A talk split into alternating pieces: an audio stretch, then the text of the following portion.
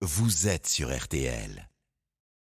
Rapidement. Hein. Vous dites vouloir faire de l'école un chantier majeur. Et Oui. vous dites même ce matin dans le journal Le Parisien, j'ai envie de donner envie aux étudiants de devenir prof.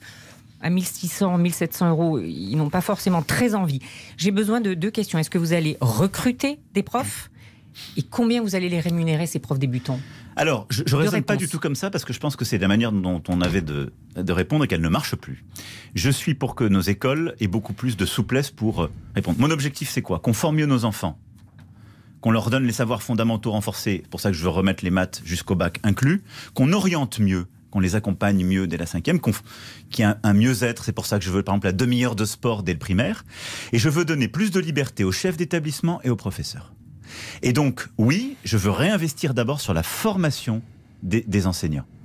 On doit leur permettre, dès après le bac d'ailleurs, de commencer à être formés, donc mieux les former et investir sur ce point. Et à l'embauche, leur proposer un nouveau pacte où, au fond, on reconnaît des tâches que les profs font aujourd'hui et qui sont pas du tout rémunérées, reconnues. On les a engagés, par exemple, sur devoirs faits. On les a engagés sur beaucoup de choses. Et le professeur ne travaille pas que simplement dans le temps où il est devant les élèves.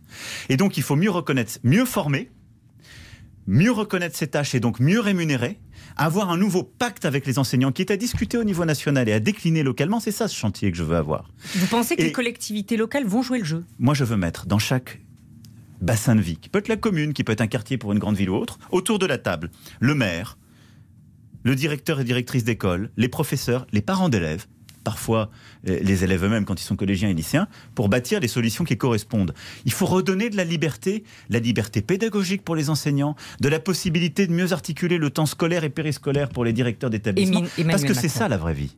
Emmanuel Macron. Et donc, on- on- il y aura des moyens et dans le programme, il y en a.